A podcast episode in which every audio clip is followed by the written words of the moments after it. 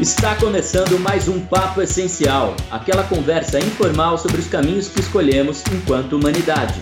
Eduardo Bernardinelli e Rodrigo Suzuki te convidam para abrir o peito e entrar de cabeça no assunto de hoje.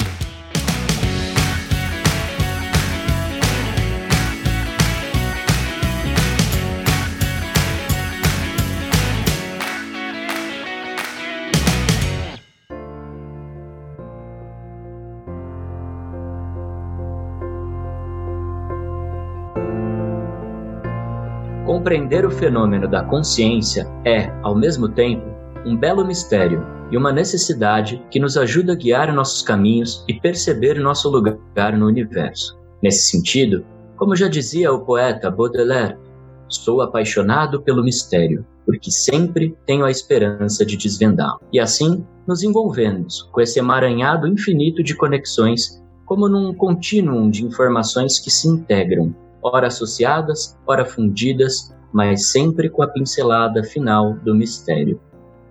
Já me conformei. Há mistérios que não foram feitos para serem revelados, assim como perdemos a beleza da mágica ao desvendar o truque. Mas tudo bem, pois se nem a ciência, filosofia, religião ou as artes ainda foram capazes de traduzi-la, não seremos nós, nesse bate-papo, que o faremos.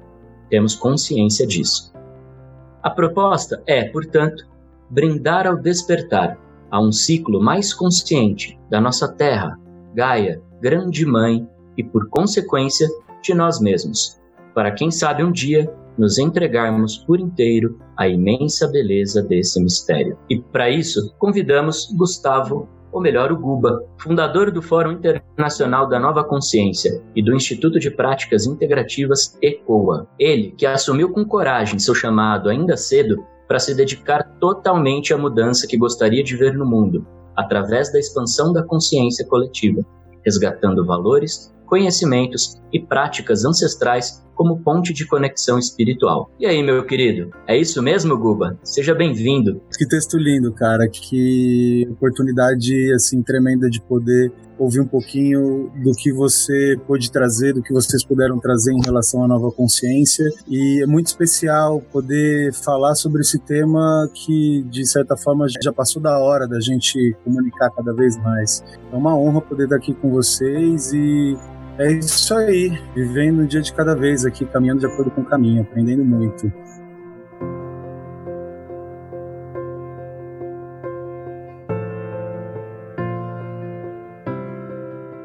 Maravilha, a gente está muito feliz de ter você aqui com a gente. No manifesto lá no site do ECOA tem a frase, né? Consciência é o sentimento ou conhecimento que permite ao ser humano vivenciar, experimentar ou compreender aspectos do seu mundo interior. Me fala mais sobre isso, Guba. O que é a consciência, afinal de contas? Então, eu há um tempo já, já comecei a, a, fazer os meus estudos pessoais de autoconhecimento e elevação assim da alma, né, me conectando um pouco mais com aquilo que é meu, que é minha essência. E eu achei essa palavrinha aí no meio dos estudos, né, chamado consciência. E eu comecei a tentar decifrar a partir desses estudos o que que isso de fato estava significando, que de certa forma isso trazia para o meu entendimento, né, naquele conceito que eu tinha no meu envolvimento social, na minha cultura, eu procurei compreender o que consciência significava.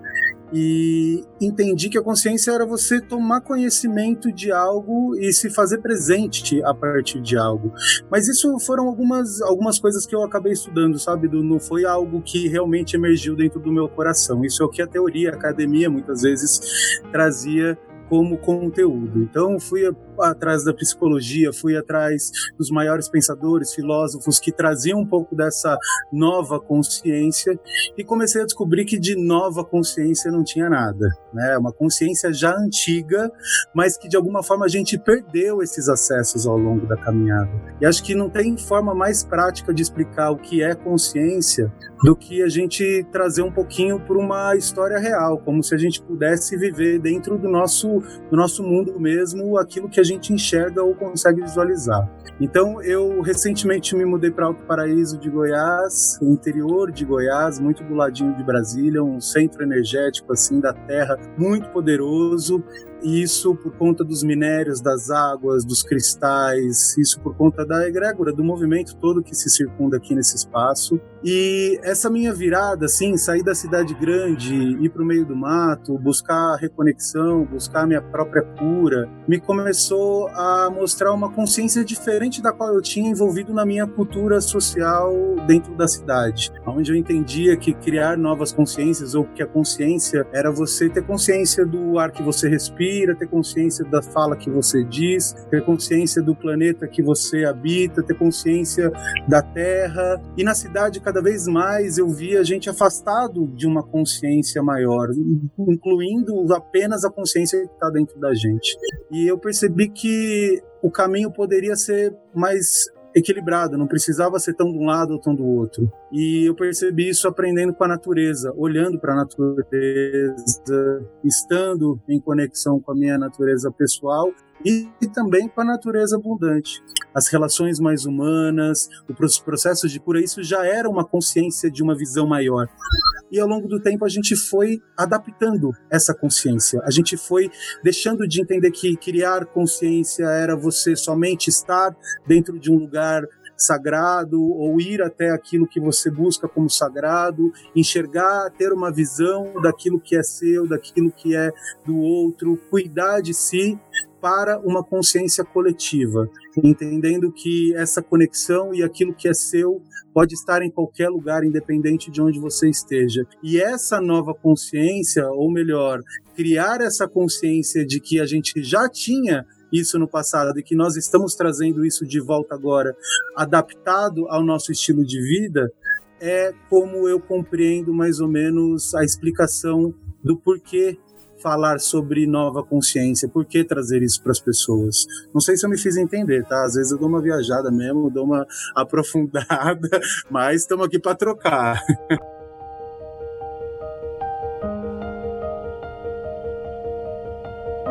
Maravilha. Achei interessante a parte que você falou, né? Que na verdade a nova consciência não é nova. Eu ia perguntar exatamente isso. Qual a diferença da, sei lá, velha consciência para nova consciência. E já emendando nisso, para você falar um pouquinho, simplesmente o fato de estar consciente já é uma mudança? Olha só, essa pergunta eu nunca nunca cessei essa resposta assim.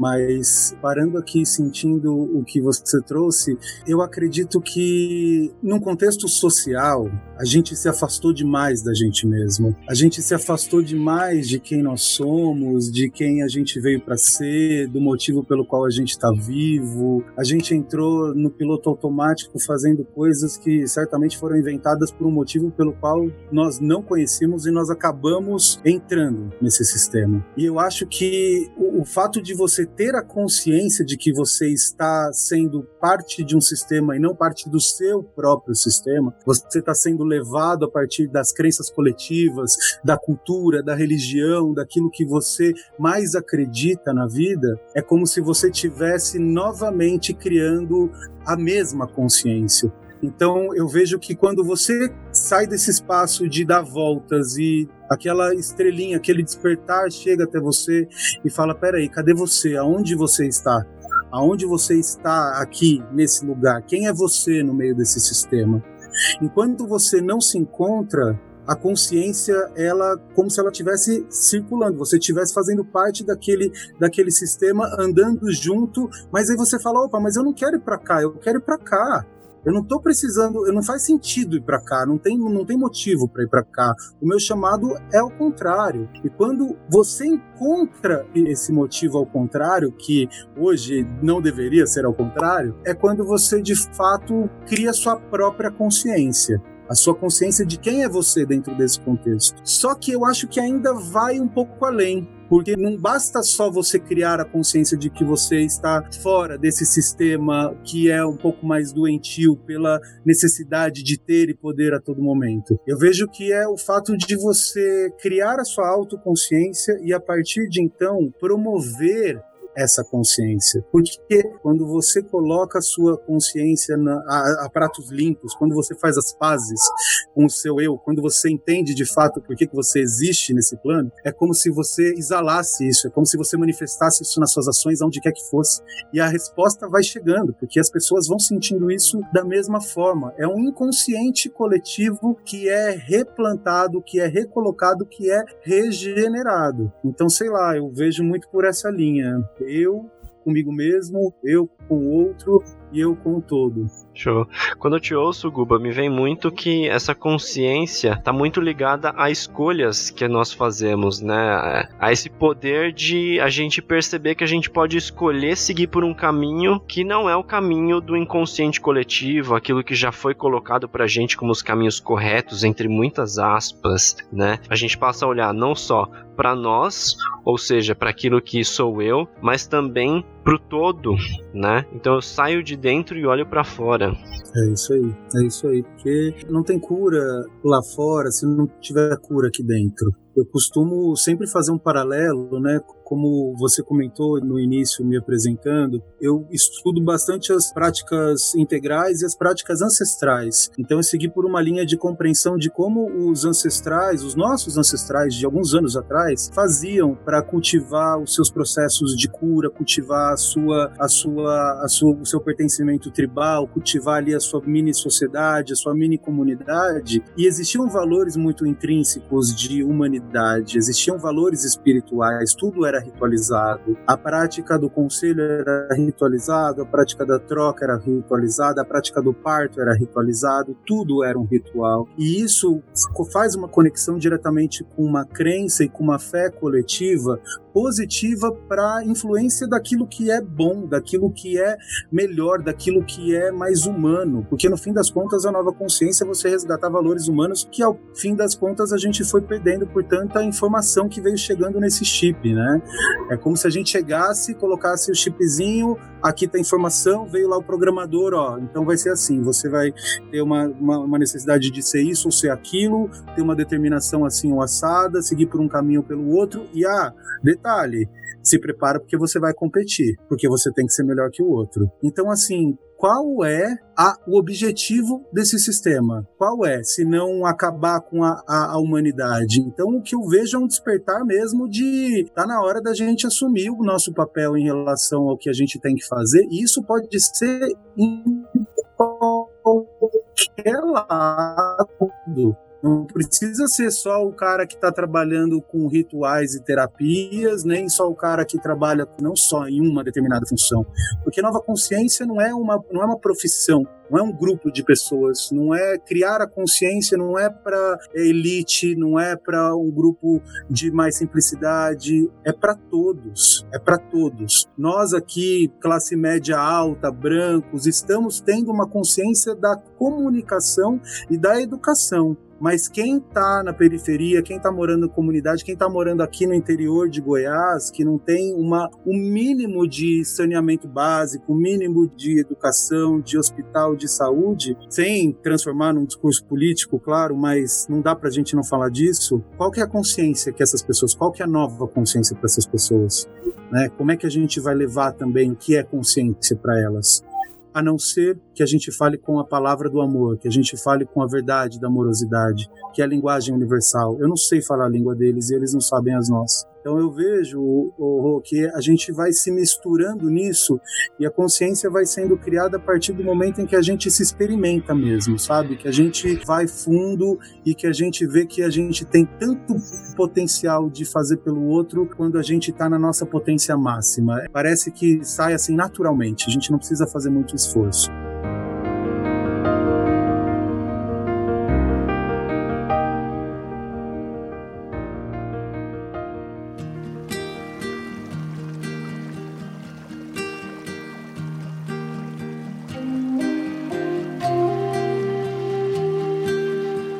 Uma frase que tua fala me lembrou, que é uma frase do Francis Bacon, que ele fala que a consciência é a estrutura das virtudes. E eu achei bem interessante, apesar de um pouco complexo, uma frase curta, mas que faz a gente pensar bastante. E você falou isso, né, dessa, você citou essa palavra estrutura para falar um pouco das nossas diferenças sociais. Às vezes a pessoa não tem o que comer, como é que eu vou falar para ela ter uma consciência diferenciada, enfim. E, total, total. e isso fica muito para mim também, né?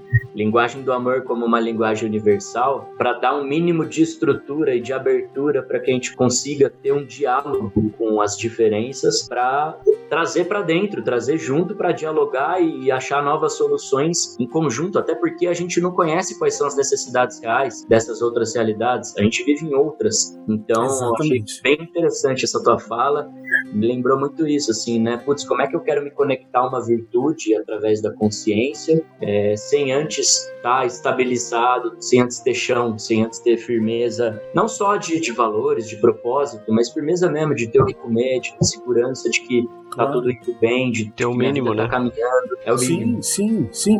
E, e é curioso, porque assim, é, é, ao, ao, longo do.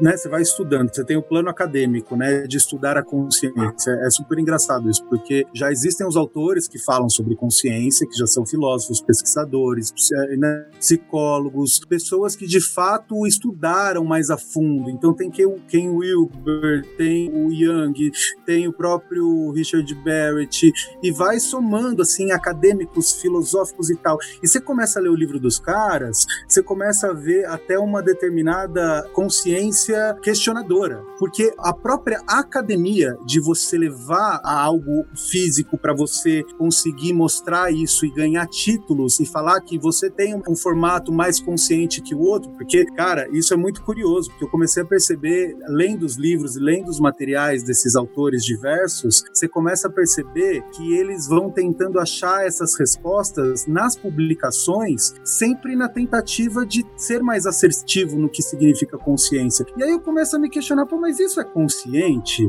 Ou isso é, é algo que está agindo numa esfera era de construção de, da informação, porque a ciência, claro, tem que pautar, mas, cara, quando eu fui lá ficar com os indígenas, que eu sentei para eles comer tapioca com peixe, e eu conversei e eles me falaram sobre a vida deles, a família deles, me falaram sobre mim, sentiram meu campo, me incluíram com a maior sabedoria. E aí eles me passaram o conteúdo todo da sabedoria ancestral deles, de fazer medicina, de fazer remédio, de fazer. Eu falo, cara, isso é nova consciência. Isso é a velha consciência que tem que ser relembrada. Então tem que haver também uma honra muito grande àqueles que estão vindo do passado, que já trouxeram. E por isso que hoje eu tô brincando com essa história do nova e do não tão nova assim, porque é uma sabedoria que já tá entre nós, a gente que ficou cego, uhum. a gente que bloqueou o nosso olhar para a academia também, para os livros, para tentar entender. Isso faz parte também da necessidade que a gente tem de ser mais mais e de ser melhor e ter uma complexibilidade acadêmica para ser reconhecido, que eu acho que no fim das contas a gente continua construindo uma velha consciência, sabe? É, é muito doido, gente. Eu tô assim dando umas piradas nesses temas. Você já é assistiu? É realmente você já assistiu o Poço já? Momento. Já. Meu Deus já. do céu. Quando eu ouço você falar dos indígenas que passam todo esse conhecimento, eu me lembro muito daquela mensagem que, ele, que eles retratam no filme que o importante não é o mensageiro, mas a mensagem que tem que ser passada. Então não, não importa quem é que publica a melhor definição sobre consciência, mas o que importa mesmo é a mensagem que essa consciência traz pra gente, né? Esse é filme é fantástico, fantástico. Fantástico mesmo. Eu assisti com a minha família e aí eles, Gu, assiste, você tem que assistir porque você vai conseguir decifrar pra gente o que aconteceu. assiste, porque eu não entendi nada. E você decifrou? Barato. Decifrei, claro. E já ficou muito claro. Sim. Já falei, nossa, fantástico, fantástico. Sem spoilers, sem spoilers. Só pensar em níveis de consciência, né? Já ajuda ali pra entender. Porra, demais, demais, demais, demais.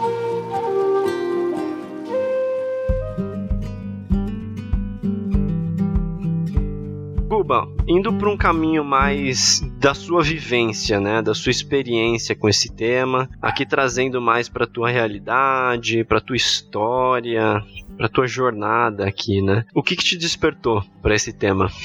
Ai, uma sombra muito grande, muito grande. Foi uma guerra com a minha mãe muito profunda que eu entrei numa energia de muita, muita tristeza, muita competição, muita briga e isso me despertou para começar a buscar ajuda, assim, buscar alternativas, porque meu corpo ele começou a mostrar sinais, né? Então eu era líder de uma organização familiar, de uma empresa bem consolidada no ramo mais mais administrativo de banco e seguro. E eu estava liderando essa empresa já por uns quatro anos, mais ou menos, e liderando com a família, né? Que é um desafio também. E eu tive esses quatro anos que eu digo que eu deixei de ter família eu tive sócios e perdi os meus pais, perdi o meu irmão, porque eu acabei ficando vidrado 100% na necessidade do meu ego, que era o ter e o poder da época. E era o que eu acreditava, né? Era o meu nível de consciência. Meu nível de consciência era esse, de construir segurança, necessidade de segurança para mim para eles. Então, nessa dor profunda de muita briga, de muita guerra interna, comecei a ter alguns ataques de pânico, comecei a ter algumas ah, umas arritmias cardíacas assim, até que um dia eu falei, tem alguma coisa acontecendo e eu não sei o que é. Vou, vou chegar, procurar ajuda e caiu um anjo na minha vida, que é uma parceira de trabalho até hoje, que é a Claudinha, Cláudia Cruz, e falou, Gu, acho que você tem uma pessoa para te indicar. E ela me indicou uma terapeuta holística, que hoje é minha amiga Tereza, querida, que me ajudou em todos os meus processos e que principalmente me deu a base sustentada, assim, emocional, para que eu pudesse criar esses projetos que hoje estão emergindo aí. Então, o autoconhecimento, meu amigo, o autoconhecimento foi assim a minha, a minha de fato salvação, como eu digo. E é ainda, né? A minha salvação e também minha destruição. A todo momento, aprofundando, a gente toma umas lapadas e depois no dia uhum. seguinte aprende com isso, né?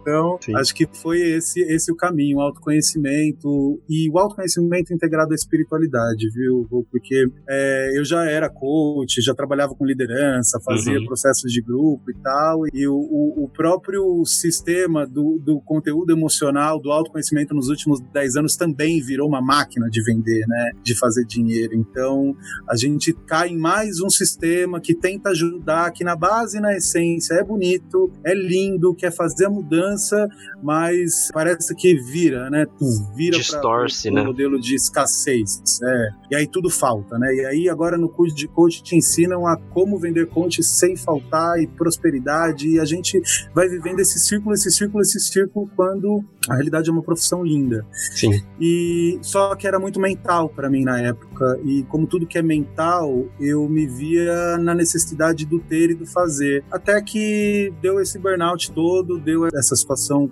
minha assim perceptível que eu falei não, não é possível, né? Que aí vem a cobrança, porque se você já caminha no autoconhecimento conhecimento e você já busca meditar, já busca se conhecer, já busca trabalhar o seu, o seu equilíbrio emocional, quando você desequilibra, você se cobra muito mais do que você se desequilibrou. Como pode, Aí eu falei, né? Caceta, cara, como é que eu vou deixar isso acontecer? Até que eu falei, opa, tem uma luz, tem uma luz no fim do túnel, não é só isso, né? Existe um caminho, existe um propósito para isso tudo. E foi quando eu realmente conectei assim e falei, tá, estou disponível para entender o que é essa outra dimensão, o que é essa, essa dimensão que nos guia, né? Acho que foi mais ou menos assim.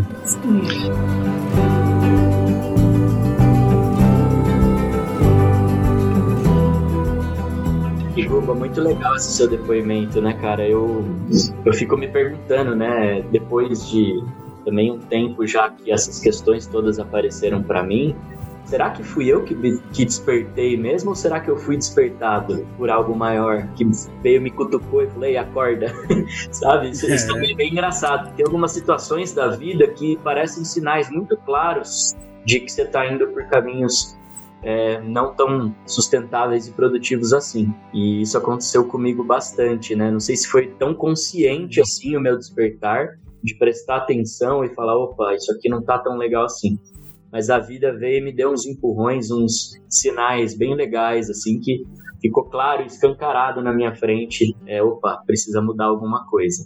E aí a gente vai buscar é, esse autoconhecimento, esse, esse despertar, enfim, em diversas ferramentas. Dudu, eu acho que a todo momento e o resto da vida é assim, né? Tipo, é que em alguns momentos a gente não tá preparado e fica lá levando porrada de todos os lados, né?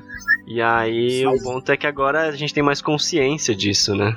Exatamente. Hoje a gente tem um pouquinho mais de consciência disso, porque já tomou um safanão na orelha, já foi revirado daqui e dali, já deu de frente com, com a nossa sombra e tudo mais. Sim. Mas eu me questiono assim, né? Até alguns amigos, algumas pessoas que ainda não entraram um pouco nesse caminho, não que isso seja uma cobrança ou que seja necessário, meu Deus, tem que fazer. Acho que cada um tem seu tempo e tem seu Sim. processo. Mas de certa forma, hoje a gente tem consciência para perceber esses sinais. Eu fico me questionando lá atrás, se eu não tivesse percebido os sinais, será que eu ainda estaria nadando naquela maré, que nem o Guto falou, naquele automatismo de acreditar né? que eu tenho que seguir os padrões que o mundo me coloca e que eu realmente olhar para o espelho e me perguntar quem sou eu o que, que eu estou fazendo aqui, qual a minha missão, enfim, entrar nesses questionamentos todos, será que é loucura ou será que é necessário? Hoje eu consigo ter uma, uma opinião sobre isso, mas eu fico me perguntando, naquela época, que diferença faria, né? Quais rumos eu teria tomado se eu não tivesse ignorado esses sinais do universo?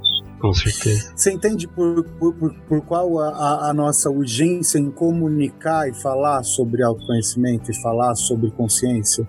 Porque é uma coisa que não é introduzida no nosso conceito cultural. A gente não fala sobre isso na escola. A gente aprende que menino é uma coisa, menina é outra coisa. Graças a Deus, hoje está tudo se movimentando para uma nova, para um novo olhar, ainda não na prática, mas pelo menos na consciência. Mas você tem sempre uma segmentação de como um deve agir, o outro deve agir, e essa competição e não é praticar a própria educação da consciência, a própria educação do autoconhecimento. No fórum da Nova Consciência Online, a gente, a pedido e a convite do Pedro, a gente ajudou contribuindo todas as doações e tal do fórum para a Escola Aine, que é uma escola que cultiva valores conscientes desde o início, né? Que para mim é uma base sólida de mudança planetária, né? A cultura que a gente cria a partir da infância. Então, assim, a gente tem a intenção e a necessidade de entrar na educação também para criar isso, porque se a gente tivesse aprendido que tudo bem a gente ser da forma como a gente queria ser quando a gente tivesse lá 5, 6 anos, certamente a nossa vinda para a fase adulta, para a fase adolescente, seria muito mais leve, não seria de rebeldia, não seria dessa necessidade sempre de trabalhar até ficar maluco e não ver recompensa por isso. É, eu acho que a gente, a gente tem essa base sólida de educar, sabe? O fato da gente saber sobre isso é meio que assim, meu filho, agora você sabe sobre isso, você tem a obrigação de passar para frente. Uhum. Você tem a obrigação de bater a porta aí da galera e falar: Meu, calma, você não precisa sofrer desse jeito, tem saída, sabe? Sim. Porque no fim das contas é sofrimento e acho que a gente vai mudar só com sofrimento. A maioria, mudança coletiva planetária, eu sinto que se a gente não tem essa energia de transformação, é como se a gente não saísse do lugar, sabe? Faz parte do processo ajudar o próximo. É. O Gutanaka até postou um, uma frase, não sei se você viu. Ele coloca assim: sua responsabilidade é cuidar para que a sua vida seja boa. Se a sua vida já é boa, uhum. sua responsabilidade passa a ser ajudar outras pessoas a também terem uma vida boa. Adorei isso, eu vi também. Adorei, adorei, faz todo sentido. Total. É isso, é o simples, né? É o simples. A gente às vezes acha que é muito difícil fazer, ah, é porque né, tem que ser isso, isso, aquilo para fazer isso. Não tem, cara. Tem, você tem que ser, você tem que aprender a escutar, sabe? Você tem que aprender a escutar, você tem que aprender a, a escuta empática, a ouvir com a verdade, a ouvir com o coração, a falar a linguagem do amor. Sim. Isso é o, o, o básico, sabe? O básico que os mestres espirituais, que toda a nossa população brasileira segue, praticamente, são todos na linguagem do amor. Né? Se você trouxer para um conceito religioso, no fim das contas, o que está sendo dito ali é amor. Tem ali os caminhos, os quadradinhos, o que cada um achou melhor naquele contexto, naquela uhum. fase da história, mas o objetivo é o mesmo. Sim. O objetivo é o mesmo. E, é, e tem é... uma coisa, tá Guba, que até nos caminhos religiosos existe um pouco dessa distorção também que a gente estava falando, né? Até mesmo nos caminhos uhum. religiosos, para alguns, para algumas formas de falar, para algumas pessoas específicas, a gente percebe que existe uma certa distorção para olhar para Deus a partir do medo. Muito uhum. mais do medo do que com amor. Não sei se você tem um pouco dessa visão, mas eu acho que é, é, eu acho que isso permeia em todas as esferas, né? E é um lance que a gente tem que estar tá muito conectado pra gente perceber Total. como é que isso se desenrola, né? Total.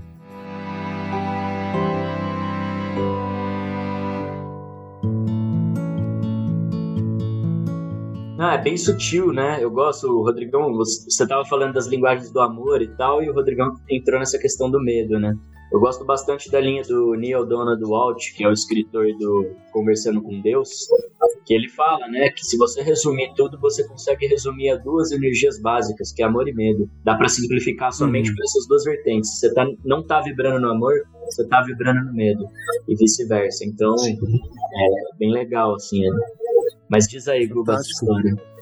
Ah, minha avó, cara, minha avó é, é uma, é uma senhora super evangélica e a gente cresceu nessa, nessa, nessa egrégora, né, nessa cultura do cristianismo. E, e, e foi muito interessante porque eu, no meados dos meus 12, 13 anos, estava sentindo que eu era diferente daquela mesma, daquele mesmo conceito que eu via ali na igreja, que eu via ali nos acampamentos, né, daquela história do casamento, do homem da mulher. E eu fiquei falando, poxa, mas mas o que eu sinto não é isso. O que vem dentro do meu coração não é isso. Será que eu não caibo aqui? Será que eu não sirvo para cá? Então eu percebi que por ser temente a Deus e por ter sido é, é, colocado nessa cultura da, da, do temer, né, do olhar do medo, eu excluí Deus do meu caminhar da adolescência porque eu me descobri, entre aspas, me descobri homossexual. E isso me colocou num caminho de, então tá, se eu sou homossexual, eu não posso ter Deus no meu coração, eu não posso simplesmente assimilar uma coisa a outra. Mas isso não foi falado em nenhum momento nos meus círculos de amizades, em nenhum momento é um contexto que é maior do que a própria igreja, do que o próprio grupo. É um contexto que vem de outra história. Então, aí você começa a entrar até numa, compreensão histórica da necessidade da religião e das, e das doutrinas para a condução da política também, que eu venho estudando bastante sobre como a religião influencia na política no, no nosso passado. Então, é não como ferramenta de espiritualidade, mas como ferramenta política. Então, é uma Isso coisa dá um podcast eu tenho inteiro, propriedade para falar dá um podcast inteiro, cara, dá um podcast inteiro.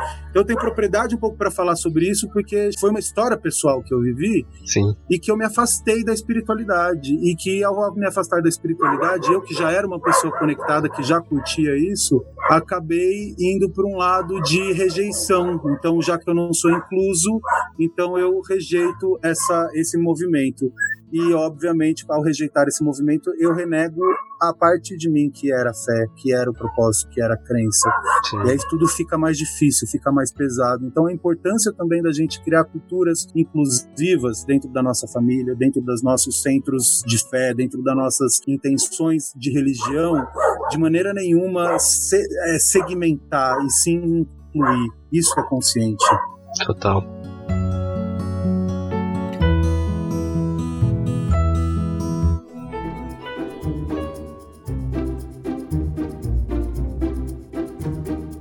Cuba, eu tenho uma pergunta e na verdade é uma medição interna minha que eu, eu, digo que isso é pra gente saber se essa pessoa tá realmente consciente ou se não, se ela não tem consciência nenhuma. Vou te fazer essa pergunta. Pessoas. Pessoas que colocam o feijão por baixo do arroz. Elas têm um nível mais baixo de consciência ou elas são mais elevadas na consciência? O feijão embaixo do arroz? O feijão embaixo do arroz. Cara.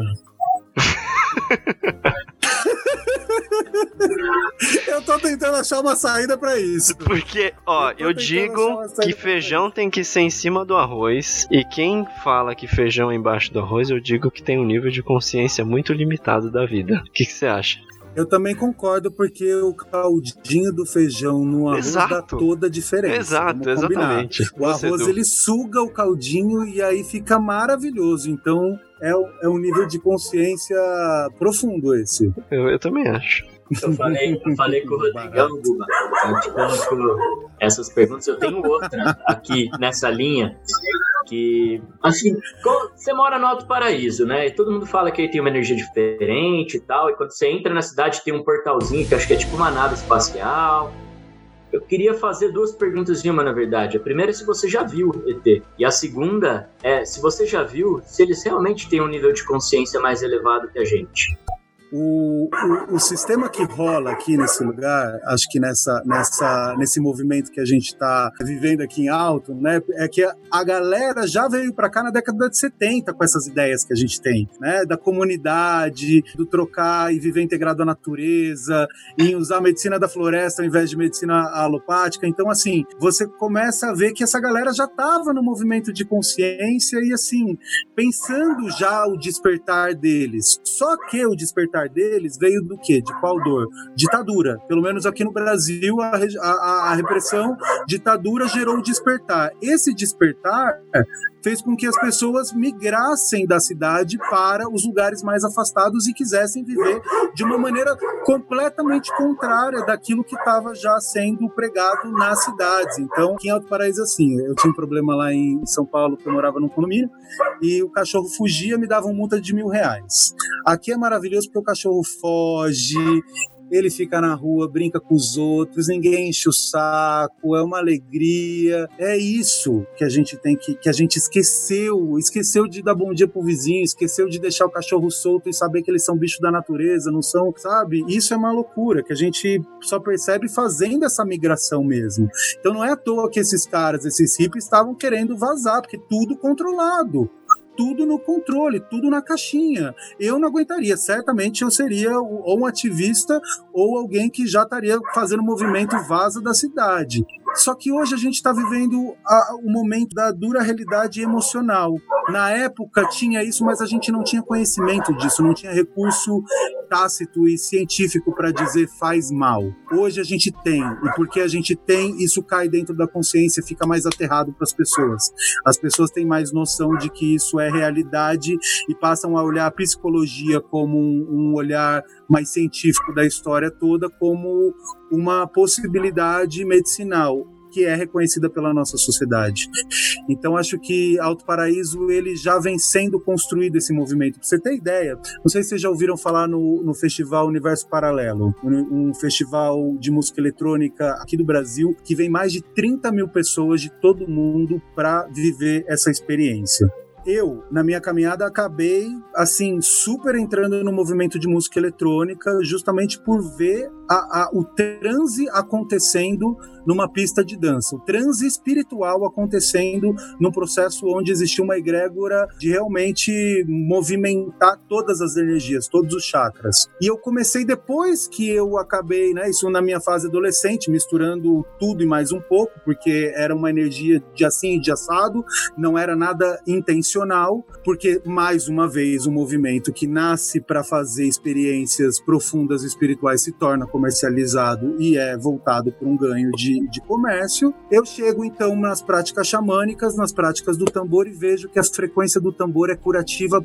mesma coisa que a frequência que acontecia nas batidas eletrônicas do trance, e isso é consequência da época da, da, dos hippies modernos que adaptaram a linguagem do paz e amor hair para o movimento eletrônico e que hoje sai desse movimento do só consumo dessa cultura, mas também como os pensadores, também como os comunicadores comunicadores. Então eu sinto que a gente está pegando uma, um fio dessa nova era de comunicar tudo isso que essas pessoas já vêm fazendo, porque essa galera consciente já está aqui, já está, já está há muito tempo. Como é que a gente cria a nossa consciência? Comunicando falando, porque nós somos comunicadores de alguma forma. Nós temos esse dom de levar, nós temos um aparelhinho na nossa mão que manda mensagem para o mundo todo e eles não tinham. Então, entende também a nossa relação com a obrigação de levar isso, a missão de continuar esse movimento? Sim. Vai é, fundo, só, né, gente? vai bem fundo. Eu só trocaria é, a palavra obrigação para não parecer que é um peso por responsabilidade.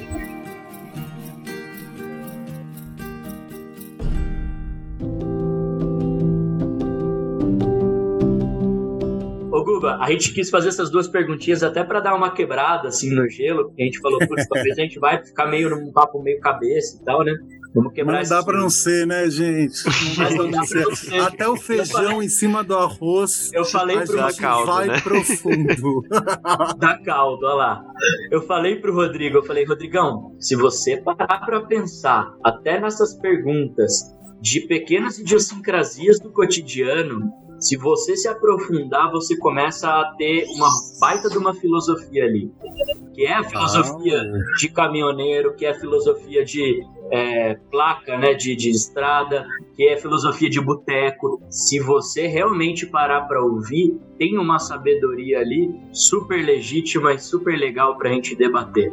Então, no fim, a gente falou: não, vamos é, deixar essas perguntas para ver para que caminho que a gente vai levar isso aí. O simples, o simples, minha gente, é o mais espiritual possível. Quem está nessa busca do despertar, fazer o exercício de despertar o simples. O Boa. simples. Você ter uma ideia, né? Como a gente vem cheio de da cidade, né? E chega num lugar e e, olha para o lado e tem medo e fica sempre com um olhar atento.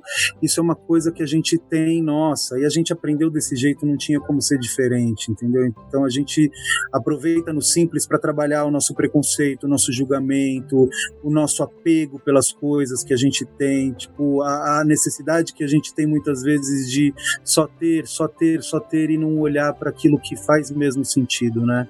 Para aquilo que realmente é, é, constrói dentro da gente um lugar de poder e, e, e, e, paz. Eu acho que no fim todo mundo quer paz, né, minha gente? Acho que todo é, mundo eu lembro. busca ficar tranquilo.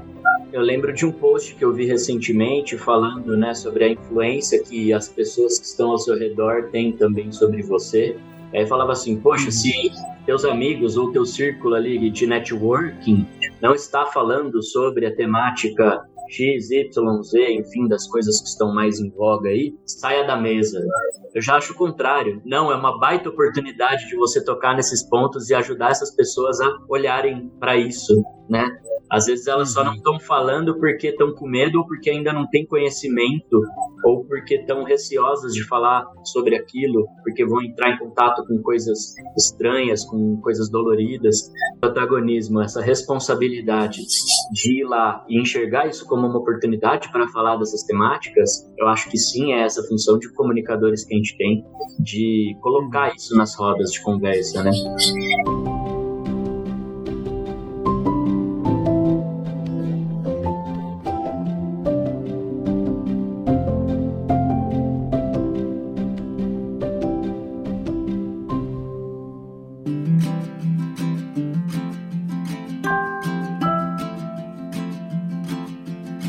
Falando um pouquinho disso, Guga, entrando numa terceira seara aí, é, eu acompanhei né, o, o, fórum online agora no Consciência e vocês trouxeram aí vários líderes, vários comunicadores de influência para falar desses temas todos. Entrando um pouco nessa, nesse universo corporativo, vamos dizer assim, como é que você enxerga essa questão de um despertar de consciência ou mesmo como é que as empresas estão encarando, olhando para essa temática? Você acha que ainda tem muita resistência ou elas estão encarando de uma maneira mais de aceitação, enfim, você que está bem inserido nisso, como é que você enxerga esse uhum. movimento uhum. dentro das empresas?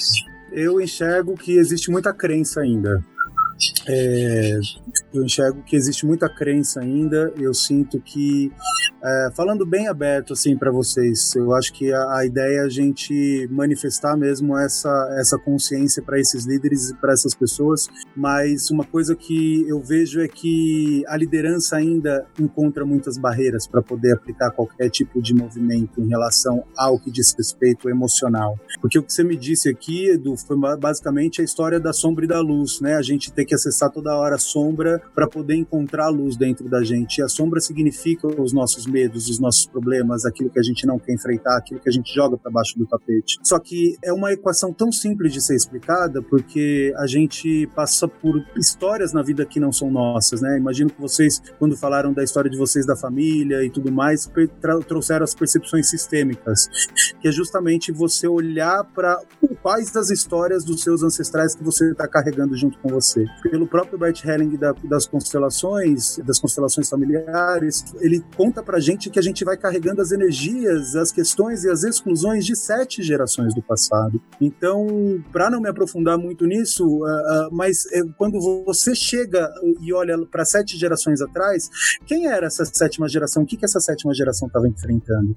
A gente está falando mais ou menos de 400, 500 anos atrás. Era dor, era tristeza, era exclusão, era necessidade de busca de uma nova era, de uma nova, de um novo mundo. A, a Idade Média estava da Europa toda estava em caos, né? estava em guerra. Então, o Brasil foi como se fosse um lugar onde as pessoas migraram justamente para buscar uma nova oportunidade de vida. Então, a gente está carregando essa dor de exclusão, a exclusão da separação dessas famílias e desses e dessas pessoas. E aí a gente chega aqui doutrinando os índios. Olha que loucura, né? E aí a história vai sendo carregada junto com a gente e quando a gente mal vê, a gente está repetindo padrões. Então eu tenho pai que ele é agressivo na forma de se comunicar, na forma de falar e na forma de amar. Eu vou amar, me comunicar e falar da mesma maneira que eu aprendi como ele, até eu descobrir qual é a minha própria forma, até eu descobrir que isso não é meu, que isso é dele. Então acho que a gente vem repetindo padrões e que se a gente não abre o tapete e tira essa poeirinha e varre essa poeirinha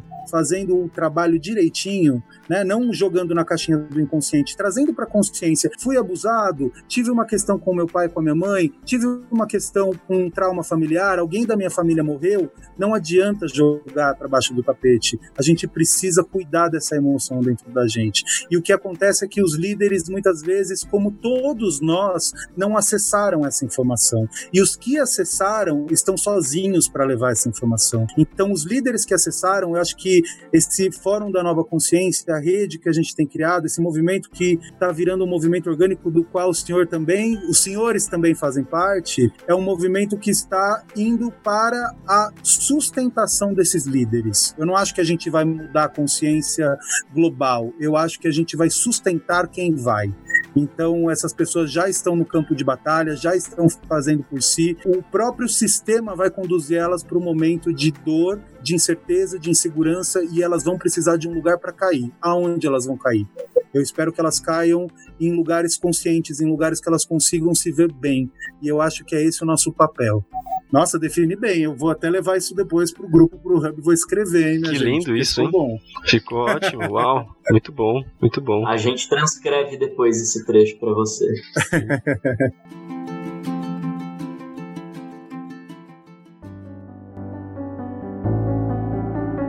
Uma pergunta, né, que sempre trazem e, e, que é muito clássica, né? Tipo, tá, eu despertei, eu estou mais consciente. Como é que eu faço para quebrar a resistência da parte que ainda não acredita ou não vibra nessa energia do despertar, da consciência?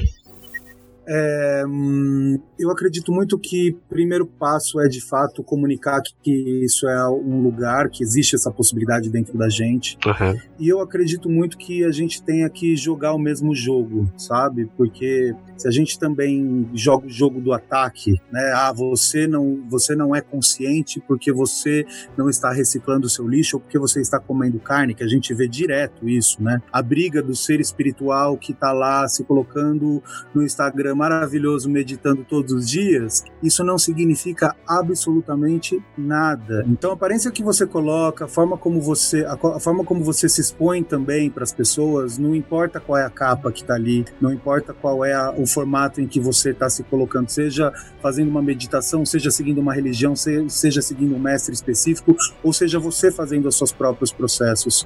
Eu acredito muito que a, o contexto ele está envolvido na forma como você age. Então o fato fato de você ser uma pessoa consciente ou falar sobre isso ou levar isso para alguém significa que você vai ter que fazer um trabalho com você mesmo. E nem todo mundo está preparado para fazer um trabalho consigo mesmo. Nem todo mundo. Às vezes a gente até pula essa etapa e sai fazendo pelo outro, sai falando pelo outro. Quando a gente vê, a gente está arrecadando uma série de lixos emocionais que não são tratados dentro da gente. Então, o grande saber disso tudo, de como conectar o próximo, primeiro é estar presente.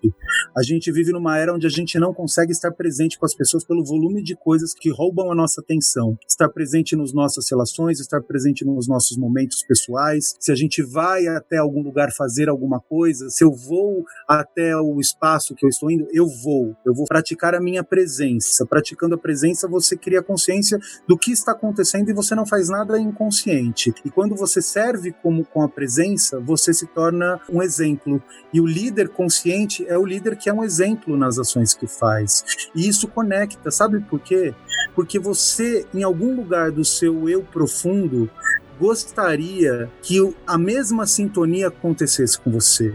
No fundo, você olha para aquilo, para aquela outra pessoa vivendo a missão, o propósito ou fazendo bem a alguém, você fala: nossa, isso me inspira. Isso. Isso me inspira. Exato. E essa inspiração que transforma não é o você tem que, não é segue tantas vezes, faz tantas coisas. Não é. É um inspirar por inspirar. É simplesmente ser você. Ser você, ser você, se expressar, leva com que as pessoas ao seu redor possam ser elas mesmas. Isso não é maravilhoso? Se todo mundo pudesse ser ela mesma, se todo mundo pudesse largar essas máscaras, largar essa, esse cargo, esse fardo que a gente leva dos passados, da nossa infância, do nosso nascimento e blá blá blá, né? A gente já estaria muito melhor, assim, muito mais feliz e em paz.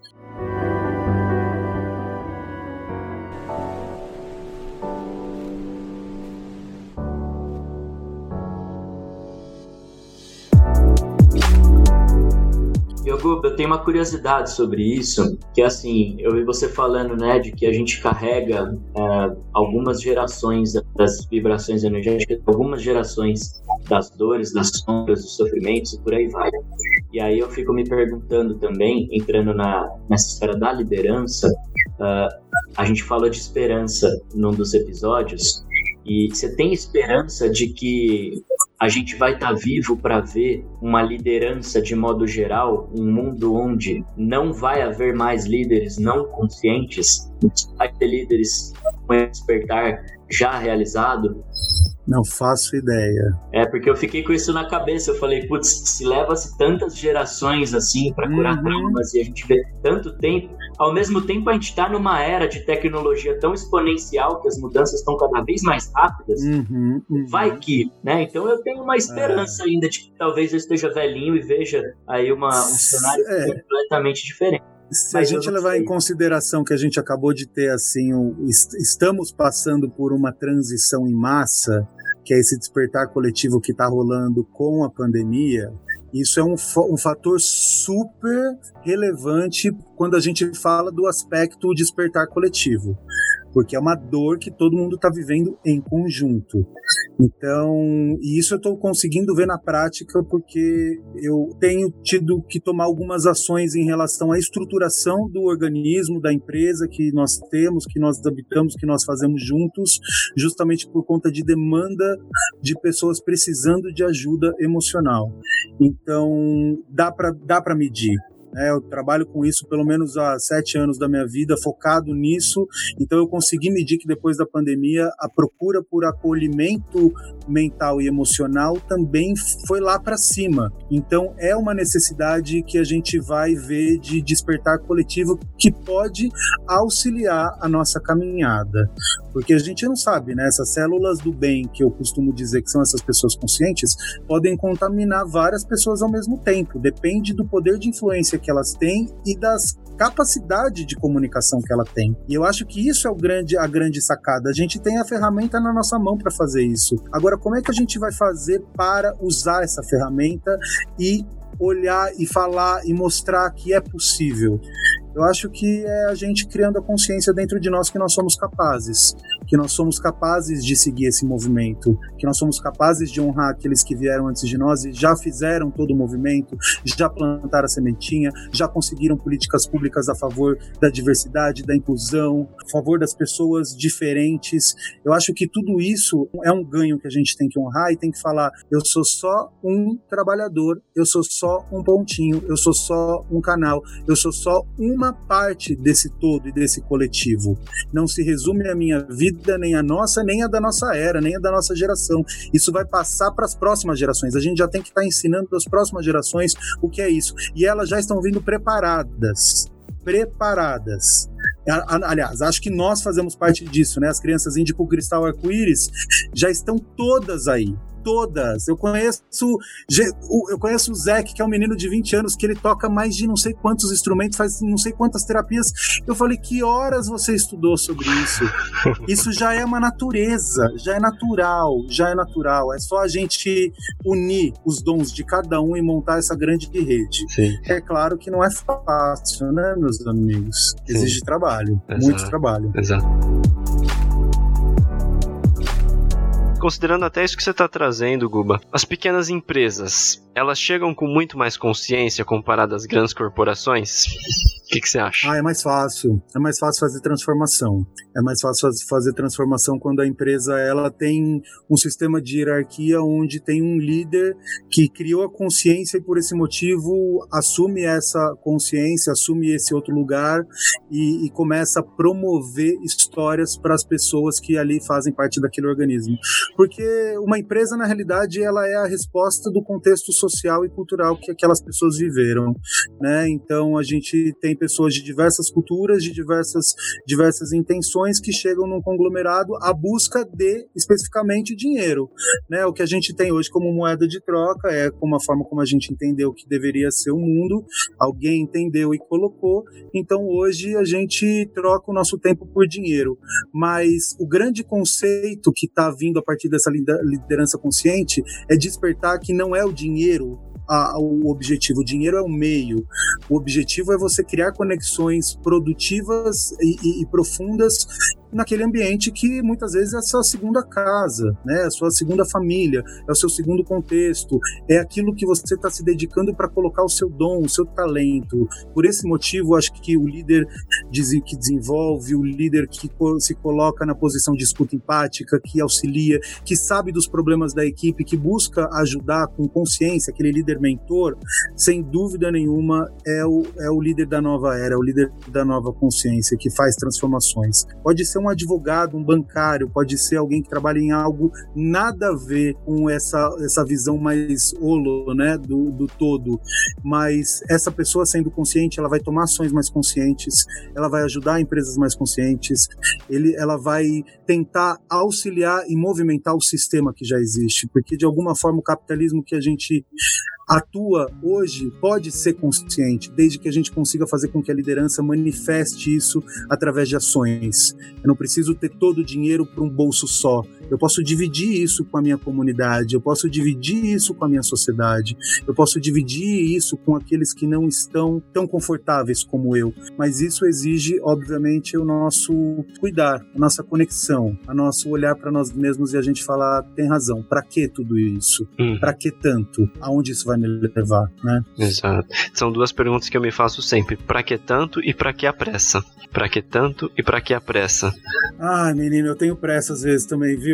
Aí eu vou tentando me, me curar disso também, né? Porque é, às vezes. É uma dor de todos nós. Exatamente isso. Exatamente por isso. A pressa de chegar onde não sei, mas saber que estou chegando. É, exato. Cara, eu ouso dizer, já até troquei ideia com, com o Du sobre isso, mas eu ouso dizer que o mercado ele vai ser dominado por pequenas empresas, que grandes empresas vão se tornar cada vez menores. Não sei se o Du concorda muito com isso, a gente já entrou nesse, nessa discussão aí, queria até ouvir um pouquinho dele também, porque ele traz uma visão bem interessante sobre isso. É, vejo que sim, faz mais sentido, conforme o Guba uh, falou, uh, ao passo que você tem mais senso de acompanhamento nas pequenas empresas. Então, portanto, você precisa de menos pessoas despertas ou com uma visão diferente para conseguir influenciar aquele sistema. Agora, eu também acredito que passo que a gente vai criando essa consciência, e principalmente um espaço de vulnerabilidade, entrega e larga mão de controle, é possível ter grandes empresas com também com lideranças diferenciadas e também uma nova maneira de gerir as coisas. A diferença é que eu acho que talvez elas serão um complexo de pequenas empresas que juntas formam uma grande empresa. Mas tudo Esse é um bom dentro ponto. de um guarda-chuva. Sim, Tudo dentro de um guarda-chuva ainda de uma grande corporação. Sim. Assim como a gente vê Concordo plenamente. assim como a gente vê marcas, né, que estão dentro de um guarda-chuva de um grande conglomerado. show. Então eu vejo muito isso, né? Eu tenho um propósito, eu tenho um, uma grana, eu venho de um, de um histórico muito longo e isso me permite, inclusive, investir e dar vazão para fazer esses pequenos hubs, pequenos laboratórios, dando mais liberdade, autonomia e etc. E aos poucos, com as novas formas de liderança aí, sociocracia, fluxonomia, etc. Tô até aprendendo bastante disso e eu acho que é possível sim existirem, Muito mas bom. ao mesmo tempo é mais fácil manter as pequenas empresas.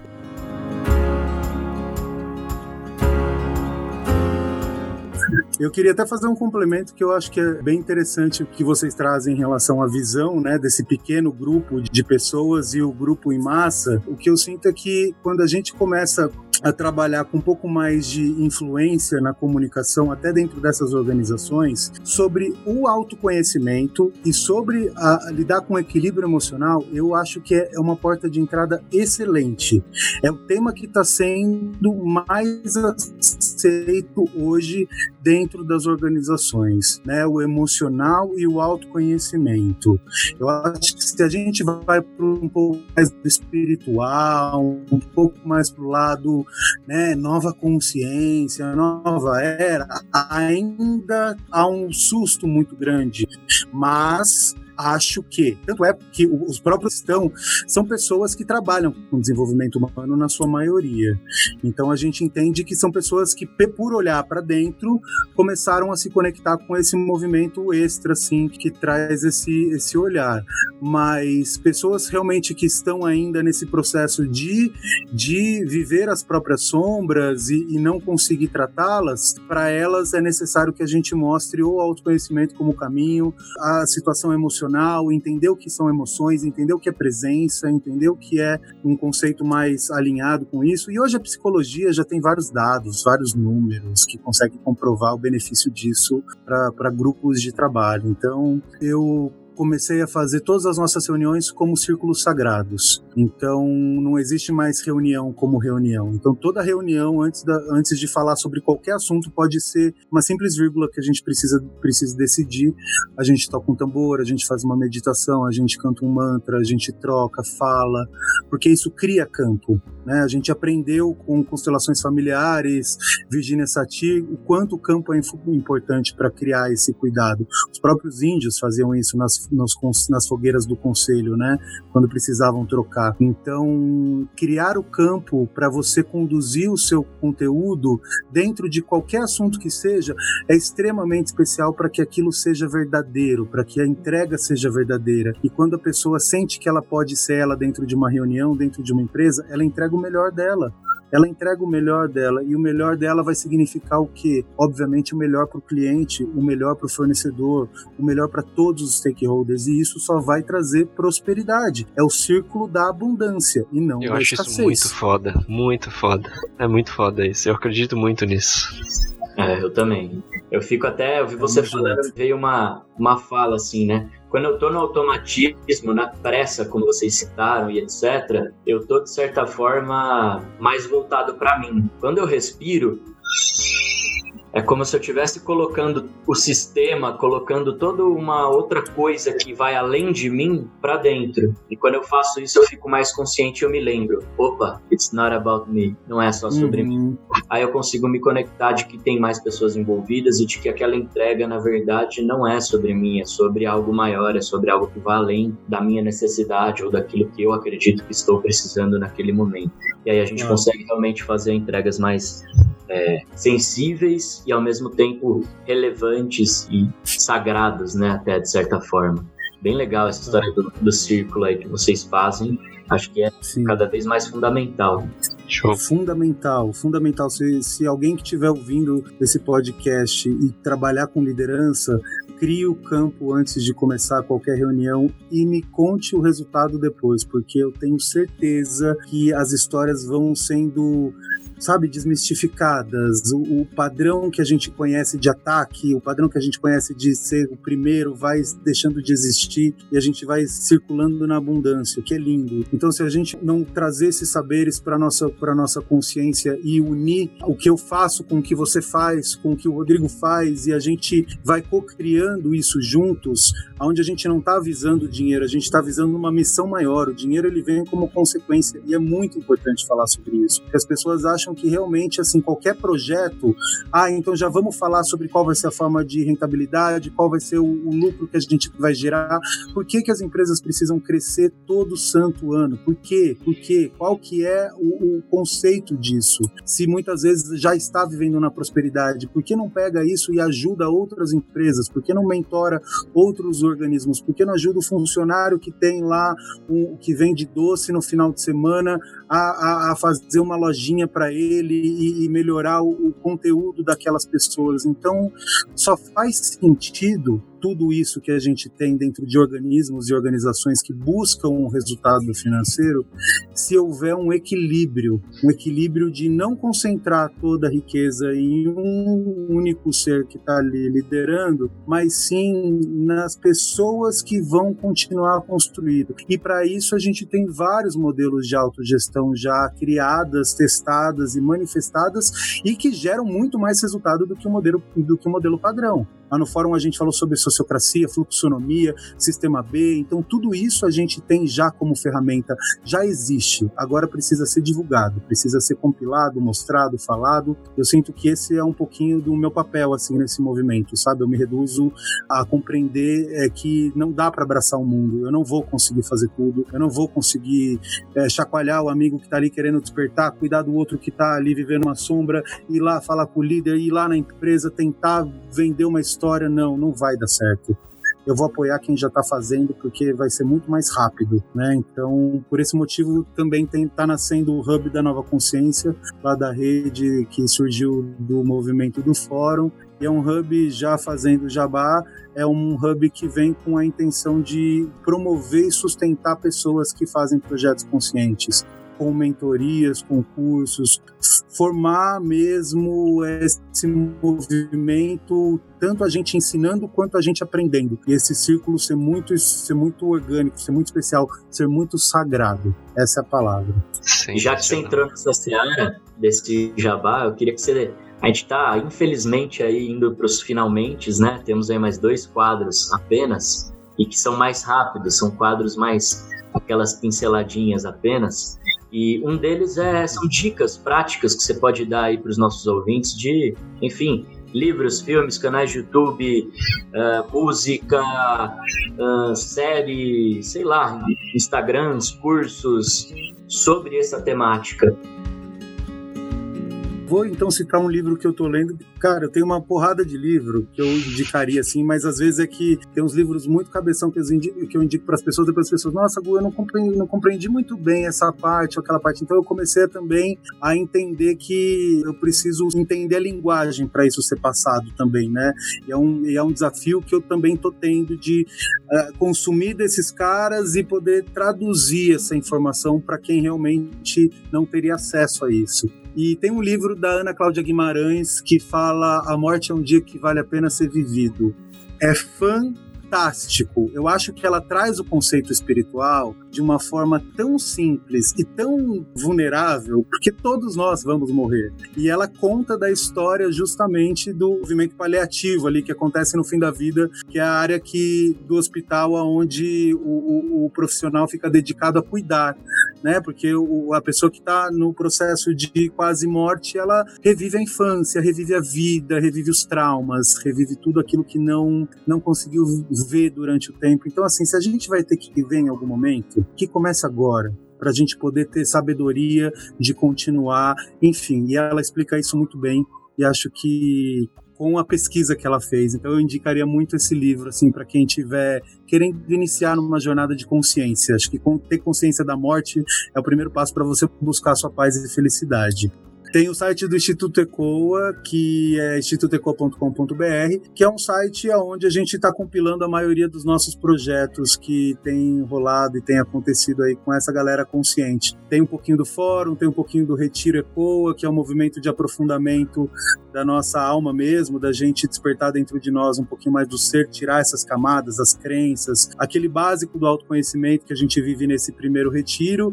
E o Ecoa promove essas experiências, né, esses ritos, essas trocas, esses saberes. Eu acho que é um pouco dessa intenção, eventos que conectam. E o fórum que vem com potência máxima, assim. Eu vou contar uma coisa para vocês aqui que eu acho que eu não contei para ninguém. Eu quase não fiz o fórum de 2019 com Barrett falando sobre as consciências por conta de um sentimento de caminhar sozinho mesmo, sabe? De tipo, cara, eu tô sozinho nessa. Onde tá essa galera consciente? Não é possível que a gente não vá conseguir promover como essa, sabe? E eu convidava gente para fazer, convidava gente para ajudar, convidava, coisa não rodava, não rodava, não rodava, não rodava. Eu olhei pro céu e falei: olha, me manda aí a mensagem que tem que ser, se for para fazer, me fala. Uma bela noite, eu vendo as, os níveis de consciência, estudando, falei, cara, Deixa eu mandar um e-mail para ver se eu consigo participar de um retiro que o Barrett estava fazendo. Richard Barrett é um, é um, autor já que há mais de 25 anos estuda sobre níveis de consciência. Aconselho também quem está num processo de empresarial, ele tem bastante conteúdo. No conteúdo psicológico, emocional, ele ainda está muito no nível acadêmico, ainda não trouxe para o emocional. Está muito, tá muito organizadinho. Então eu não sugeriria para quem realmente quer comprovar resultados. Eu estava afim do conteúdo dele, eu estava vivendo, vibrando o conteúdo dele e eu fui até o site e vi que ele ia fazer um retiro e mandei uma mensagem. Falei: olha, a parada é a seguinte: eu não tenho 9 mil reais para pagar o seu retiro aqui em São Paulo, mas eu tenho umas milhas, então eu conseguiria uma passagem para Itália e vi que você tem ali um, uma porcentagem de desconto alto para quem tem under 30, né? Menos de 30. E aí, na época, eu tava com 31, acha? Aí eu falei: ó, tenho 31, mas é isso aí, eu posso pagar 50%. Topa. Aí ele me respondeu respondeu carinhosamente em nome de Richard Barrett, falando que a vaga já tinha sido preenchida. Aí eu falei: não vou perder essa oportunidade, vou mandar. Se ele me responder que topa ir pro fórum, é porque é para eu fazer. E aí o cara veio, topou, fez um preço super camarada para a gente poder fazer o movimento a gente recebe as mensagens que a gente precisa. Basta a gente intencionar, basta a gente perguntar. Isso chega. Então, qualquer que seja dúvida de quem está ouvindo, nossa, é só perguntar, é só co-criar com o universo. Mostra que você está disponível e receba aquilo que você tem para receber, porque vem. Vem de diversas formas e vem muito melhor do que você espera. Sim, é importante criar essa abertura, né? Porque às vezes a gente tá tão na pressa que a gente não se abre para a resposta do universo. Às vezes eu me pego assim, eu tô tão na pressa de querer fazer as coisas que eu não paro para ouvir e para me conectar com essas mensagens. O Du me ajuda pra caramba com isso. E aí quando eu me abro, as respostas vêm, e as sincronicidades vêm, e aí tudo mais vem, né? É isso aí.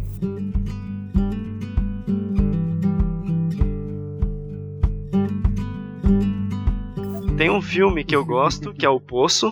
Super recomendo pra galera que ouviu o nosso papo essencial de hoje. Esse filme é demais. Me fez pensar muito sobre muitas coisas da vida. Você já assistiu, Du? Já. Ah, tá. Já fiquei meio bugado, fiquei meio revirado ali um pouco, porque pega em questões que incomodam a gente. Ah, né? caramba. É, mas achei também uma mensagem por trás ali bastante. É, não sei se motivador é a palavra, mas pelo menos. Forte, dá um... né? É, é, exatamente. Consciente, né? Traz Isso. pra terra. Exato. É, e é bem legal, realmente.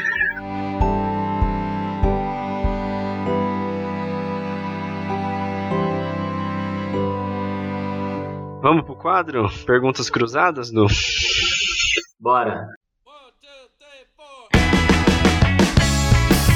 Cuba, complete a frase. Nova consciência é O movimento pro simples.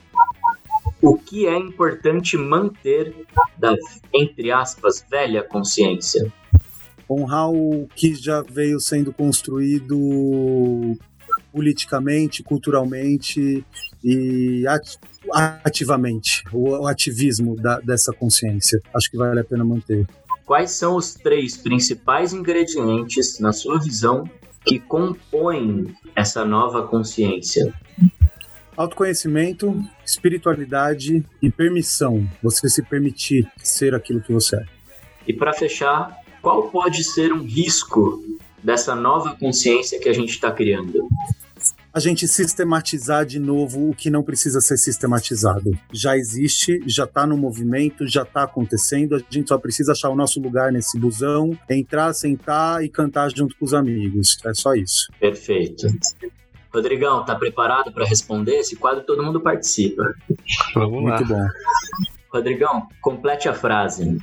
Nova consciência é Eu acho que, primeiro de tudo, é você estar em paz consigo mesmo e conectado consigo mesmo.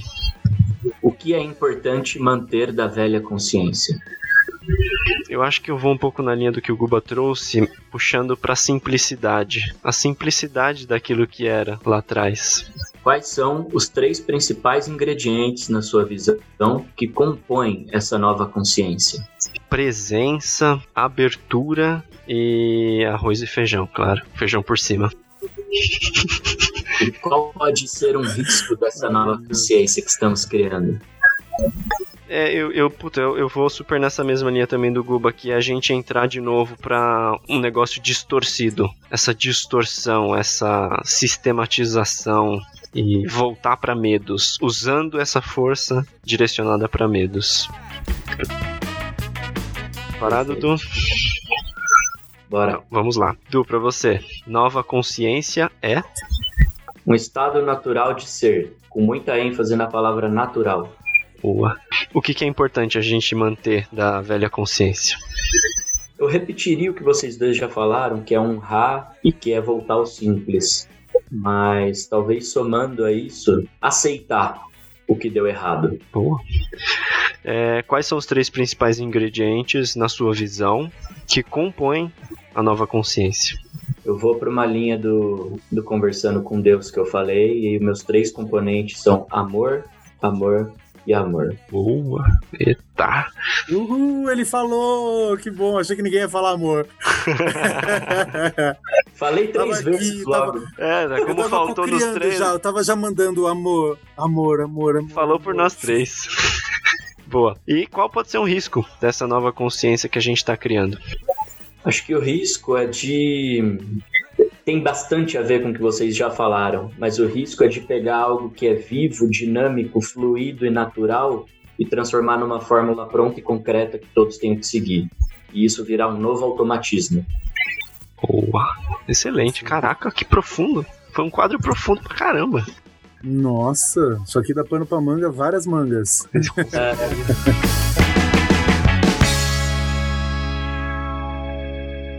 que lindo. Ô Guba, a gente tá indo pro nosso final. Eu queria muito, muito, muito agradecer a tua presença aqui com a gente. A gente se sente muito honrado. E, e só para fechar, assim, queria a última pergunta aí para você. É, eu queria saber, e aí, foi bom para você? Maravilhoso, repetiria todas as semanas. Show. Obrigado, queridos, obrigado. Falar sobre consciência é alegria pura, é o que é, a minha missão na Terra. E só agradeço por vocês me permitirem estar nesse espaço junto com vocês. E levem isso também, levem isso para as próximas pessoas que passarem por aqui.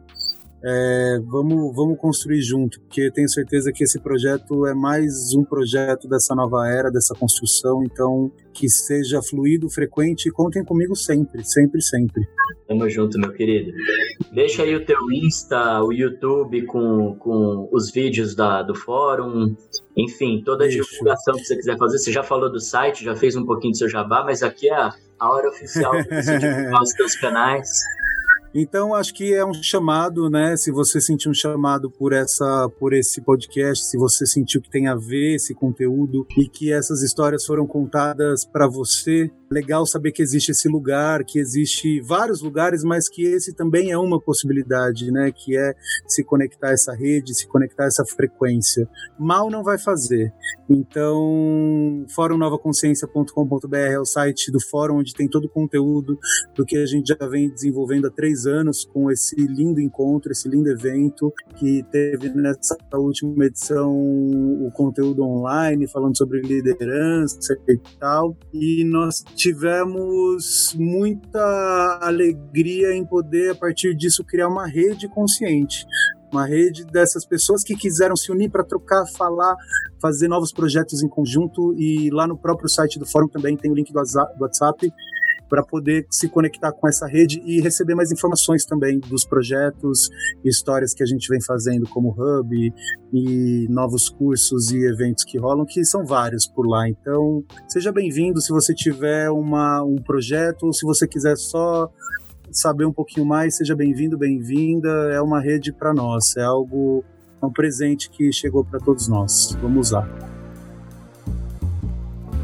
Maravilha, meu querido. Gratidão e você que está aí ouvindo a gente, seu ponto de vista também é muito importante para nós. Envie seus comentários, críticas, sugestões por e-mail podcastpapoessencial@gmail.com e se conecta com a gente também pelos Instagrams arroba edubernardi e rodrigo.suzuki com Z. Pessoal, não esqueçam, feijão é por cima do arroz. Feijão é por cima do arroz. Muito bom, muito bom. Então também tem o Instagram, quem quiser acompanhar um pouquinho do trabalho que vai surgir a partir de tudo isso, né? Eu tô vindo para Alto Paraíso para escrever uma jornada também, a jornada do arco-íris, que fala sobre profecias que guerreiros do arco-íris vão se manifestar para poder salvar o planeta. Claro que é uma história, uma, uma profecia, mas que reverbera muito nessa nesse conteúdo que eu trouxe de crianças índigo cristal. Então quem quiser acompanhar um pouquinho do que vai surgir, emergir, eu vou trazer um pouquinho dessa vida simples, um pouquinho dessa jornada lá no meu Instagram pessoal, que é o arroba eu, underline, sou, underline, o, underline. Alterei esse Instagram há pouco tempo porque o movimento está crescendo. então, sejam todos bem-vindos também a essas redes. Arroba, queridos, gratidão.